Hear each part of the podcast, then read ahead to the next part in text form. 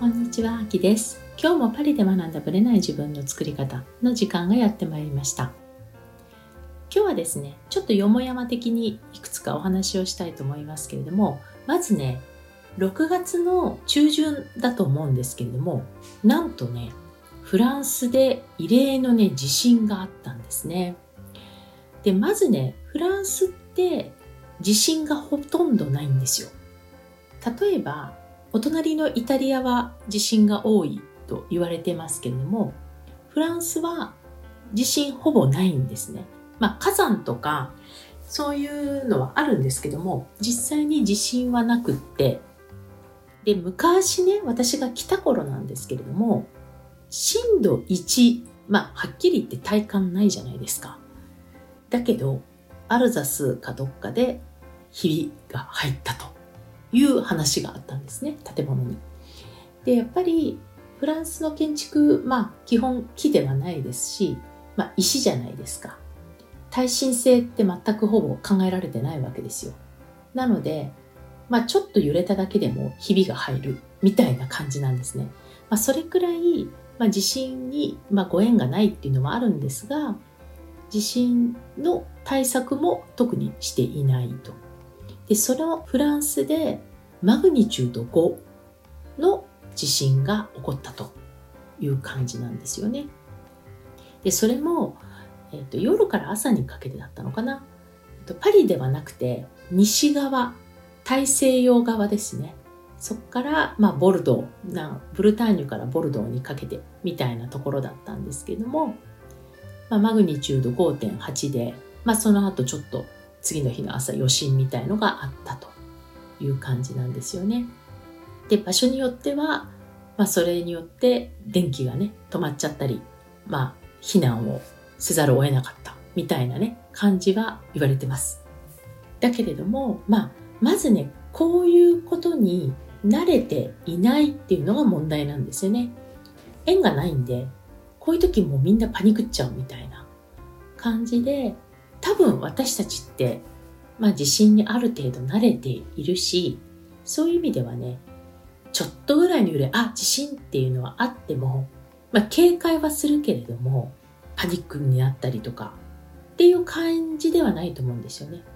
でもやっぱりこっちにいると、まず地震っていうものが珍しすぎるので、特にフランスに地震っていう発想がないんで、まあそうやってね、あの家屋の、まあ、ひびがやっぱ入っちゃったり場所によってはねちょっと壊れちゃったりっていうところはあるので、まあ、警戒しなきゃいけないというところで、まあ、終わりました。まあ、いわゆるね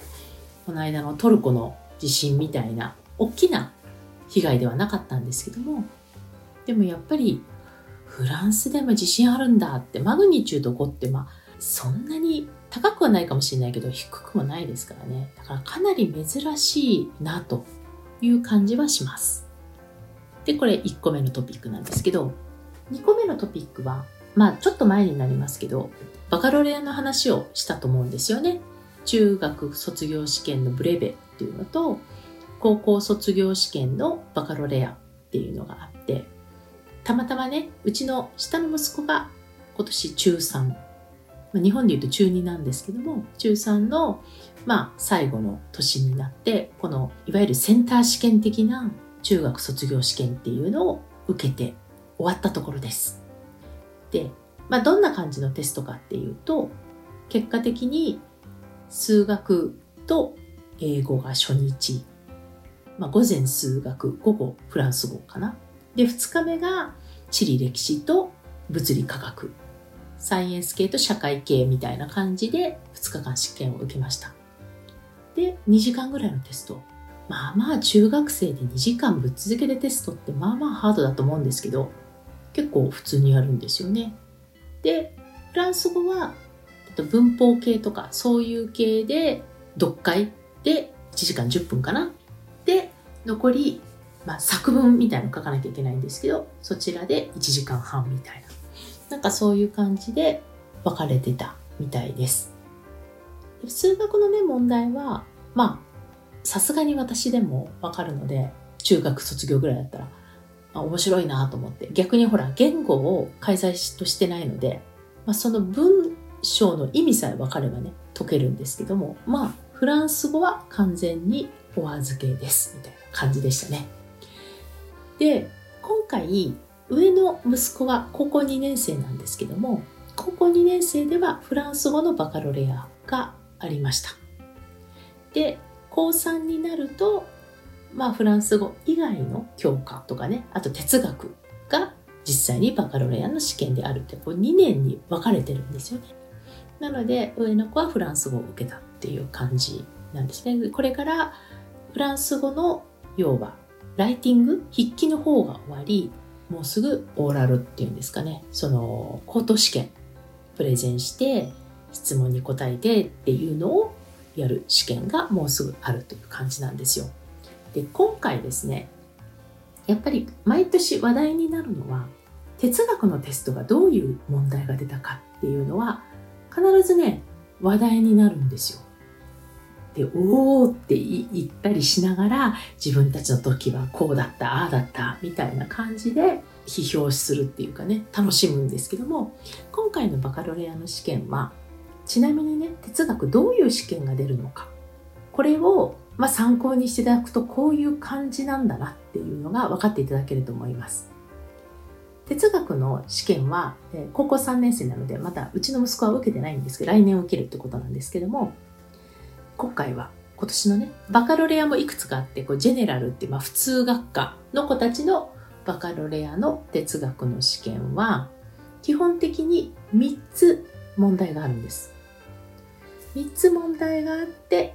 この中から1つ選んで書いていくってやつなんですね。で3つのうち2つはもうシンプルな一文しかないんですね。でもう1つはもうちょっとこうテキストがあってそれを分析したりして書いていくっていうことなんですけどもこれを一つたった一つ4時間でやるんですね。4時間も何書くのみたいないう感じなんですね。まずまあ私あんまりあの美しいフランス語の発音ではないので、まあ、一応フランス語で言いますと Le bonheur est-il a fait de raison っていうやつで一つは幸福は理性に関係ある問題か。まず日本語がわかんないよね、みたいな。幸福は理性に関係ある問題か。っていうテーマを4時間かけて書くってことですね。もう一個は、ブロワーラペ、エスブロワーラジュスティス。これはですね、平和を望むことは正義を望むことか。まず日本語がわかんないって感じですね。平和を望むことは正義を望むことか。だから平和系で行くのか、幸福で行くのかみたいな。これを4時間かけて書くと。どっちもわからないですけど、まあこういうのを徹底的に自分で、まあ要は書き方っていうんですかね。どういう流れで文章をこう論理を構成してって、で、それを実際に書いていく。一応ね、下書き用の紙があります。で、下書き用の紙をしながら本番用の紙に書いていくっていう感じだと思います。人によってはもういきなり書く人もいるんですけども、まあ4時間かけてやるものなので、構成とかそういうものをきちんと整理するっていうのは大事かと思います。で、うちの息子が受けてきたフランス語のテストもこういう感じでした。こういうことに対して論評してくださいみたいな哲学のテーマではないんですけどもフランス語のテーマで、まあ、このテーマについて小論文書きなさいっていうものと小論文の、まあ、ある文章があってこの文章に対してあなたはどういうふうに論理を構成するかみたいな読んだものを論評するものっていうのと分かれている感じなんですね。これをやっぱり3時間ぐらいかけてやるのかな。なのでやっぱりね一筋縄ではいかないですよ。こうやってやっぱり自分でどういう論理立てで結論まで持っていくかっていうのをサクサクっとやるんじゃなくて4時間かけてやるっていうのはまあ非常に頭の訓練にはなるだろうなと思います。そして、まあ、たまたまねこの高校3年生の人と喋った時に聞いたんですけどなんかこうミニテストみたいなのがあって1時間っていうのがあったらしいんですけどこれはバカロレアとは違うんですけど1時間じゃ思考を整理できない。やっぱり3時間とか4時間かけないときっちり自分の文章が整理できない。って言ってたのでやっぱり集中力が半端なくすごいなと思いましたね。なんかかえって短い文章を論評する方がやっぱり本当難しいっていう言い方をしてて、うん、なんか日本で4時間かけてやるテストなんてあったっけみたいな感じはしました。ということで、それでは本編スタートです。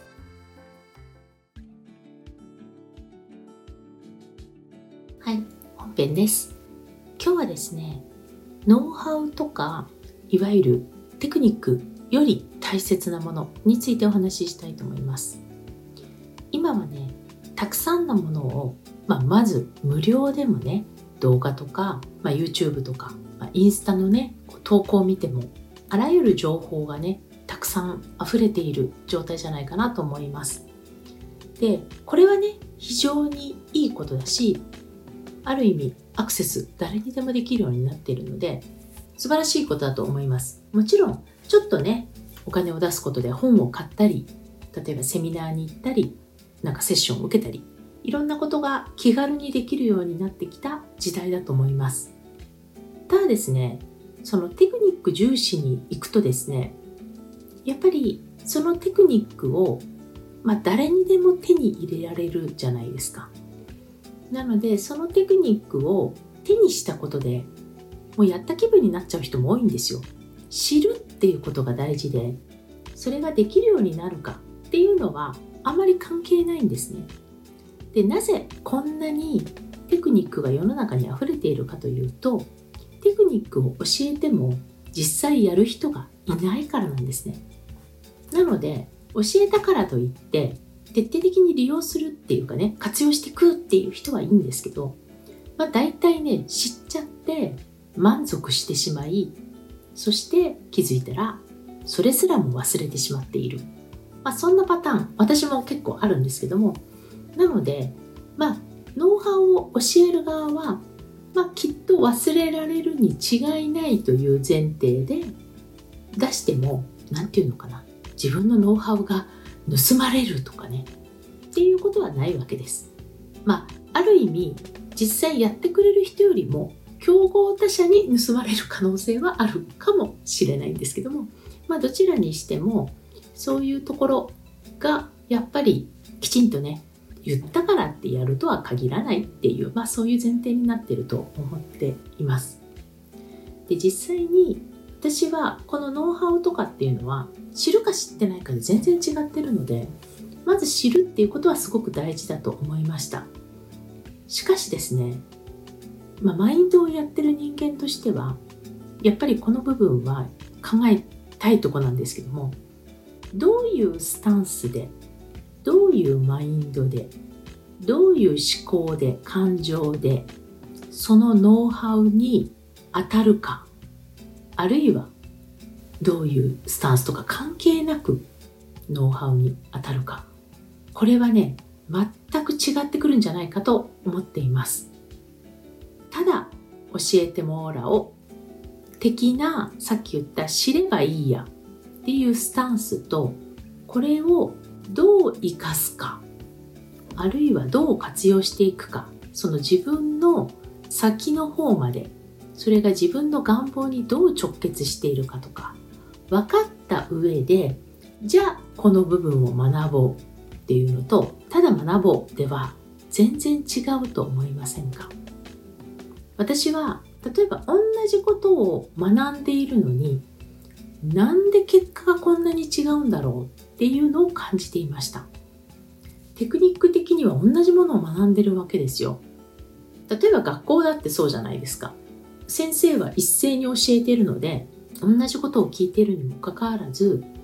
なぜかもう理解力が違う、まあ、これは頭の良さで決まると言ってしまえば終わりの話なんですけども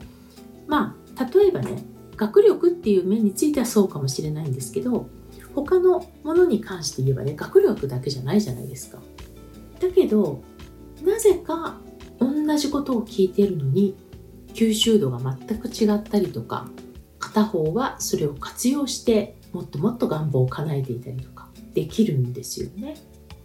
ここにその人のスタンス考え方思考感情そしてアクション全部つながってくると思うんですね。まあ、これをまあマインドと呼んだりもするんですけどもその人の持っている器っていうものがどうあるかで活用の仕方が全く変わってくると思います。なのでノウハウだけ集めていっても多分そこにどんな意図があるかそれを学んだことでどうなりたいのかっていうのが自分の中で結びついてないままただ面白そうだけで飛びつくと、まあ、結果的にそれがね長く続かなかったり気づいたらやめてしまったりなんか知ることはできたけどなんか全然結果が出てないわみたいなことが起こるんですよね。じゃあどのスタンスマインドが大切かっていうことをちょっと最後に話したいんですけどもこれどう思いますか？どういうスタンスだったらその人の例えば学んだノウハウが最大化できると思いますか？これはね一正解があるわけではないんですよ。なぜかというとその人のゴールによって全く変わるからって感じなんですね。じゃあ何が大事かっていうと自分の願望を叶えている自分っていうのがいるわけじゃないですか。それにふさわしい人間としての器っていうことなんですね。ちょっと難しく言ってますけども抽象的になっちゃいますけどそういうことなんですね。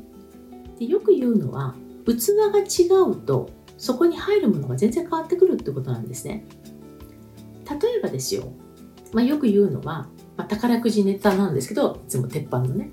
宝くじを1億円当たりました。やったーじゃないですか。だけれどもその1億円を手にした時ほとんどの人が、まあ、宝くじ協会？何なんですかね。その主催からどうやってその1億円を運用していったらいいかとかちゃんとセミナーを受けるんですよ。教育されるんですね。つまり投資した方がいいよとかこういう考え方をした方がいいよとか、まあ、要はお金に関するちょっとした教育を受けるんですよ。しかしですね1年後結構な割合の人が1億円をあっという間になくし気づくとその1億円をゲットする前よりもひどくなっちゃっているっていうケースもあるんですよ。下手に借金しちゃったりして。なんでだと思いません？私が1億円もらったらそんな使い方しないよって思うかもしれないんですけどいざ1億円もらっちゃうと多分ちょっと舞い上がっちゃうんじゃないですかねそういうのもあって1億円どんどん使ってしまうこれは1億円を扱うのにふさわしい自分でいないからなんですよ。まるで千円札をポンポンって出すような感じで、あ、別にいいんですけどね1億円を扱うにふさわしい器ってのが大事だっていうことなんですね。だから、まあ、ちょっとした成金的なものが嫌がられるのもお金の器だけめっちゃ大きいんだけどそのお金を持ってるにふさわしい器の人間性じゃないからみたいなところあるじゃないですか。まあそれはちょっとね話それちゃうのでどうでもいいんですけどもそういう器っていうのがだから実はすごく大事なんですね。なのでよく言うんですけど例えばビジネスをやってる人でね。1万円を稼いでる人と100万円を稼いでる人っていうのは多分そういう器が違っていて同時に思考価値観感情もっと言うと雰囲気見た目多分全然違うと思うんですね。でこういう人いいなって憧れるのは全然いいんですけども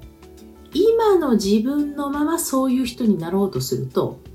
今の1万円しか稼いでいない器のまま100万円稼いでる方に行こうとするとまず無理が生じるということなんですね。思考が根本的に違うのに、スタンスが違うのに、じゃあ、ノリで行っちゃおうみたいな感じでね、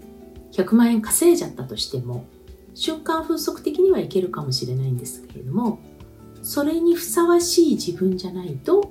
戻っちゃうってことなんですね。だからこそ、100万円を稼いでるにふさわしい自分に今1万円しか稼いでない自分でも器として作っておくことが大事なんですいざっていう時に実際にそういう場面が来た時に器を作っておけば大丈夫なんですけど器自体がなかったらやろうと思ってもできないしそういう発想になれないってことなんですね。でこの器は何なのかっていうとその人の思考考え方感情価値観。これをきちんと理解して自分の中でちゃんと整理されてるってことなんですよね。だからどういう器になりたいか、まあ、どういうゴールを設定してるかによってその人の器の設定は変わります。なので一概にどういう設定がいいかとは言えないんですよ。同じ1億円を稼げる器だとしても1億円を稼いでる人のライフスタイル価値観って違うじゃないですか。自分の本当に目指したいゴールの1億円稼いでる人の器を作った方がいいってことなんですね。だからただ1億円作れる器みたいなものだったらまあほんと一発1億円当てちゃうぐらいの宝くじでもいいかもしれないんですよね。あなたはどこを目指してますか？でこれは自分と徹底的に向き合う方法だと思っていてこれこそがノートの意味だと思うしこういうことを向き合うことで自分が何を望み何ができるあるいはなどういうところになんかこう難しさを感じてるのか。これは自分の中でアウトプットする脳から外に出すことじゃないとできないんですよね。なので是非器を変えていく。器が大きくなればノウハウの活用の仕方は5倍10倍になっていくと私は考えてます。なのでサクッとノウハウを真似してできるようになっちゃえばいいやっていうのは、まあ、私の中では落とし穴があると思っていてそこにはその器をどうやって組み合わせてるか自分の中で腑に落としてるかによってノウハウの活かし方も変わってくるっていうふうに考えています。またねちょっと難しかったかなと思いますけどもうちょっとねこういうところを聞きたいとかいうのがあれば是非また改めてご質問いただければお答えしたいと思います。それではまた次回お会いしましょう。ありがとうございました。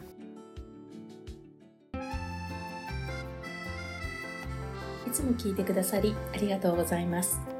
この番組は日本時間の毎週木曜日の夜配信されています。同じく木曜日、日本時間22時から30分、Facebook グループのパリ式願望実現ラボというコミュニティで中間ワークのライブを行っています。こちらはノート術の実践ライブ、パリ式願望を実現するためのマインドという願望実現が加速するコミュニティです。アーカイブでももちろんいいのですが、ライブで参加されるとより効果が高いとの声をいただいています。時間が合う場合は、アーカイブよりライブでぜひご参加ください。参加されると、ノート術の教科書というプレゼントや他の特典もついてきます。パリ式願望実現ラボは概要欄のリンクからぜひご参加ください。よろしくお願いいたします。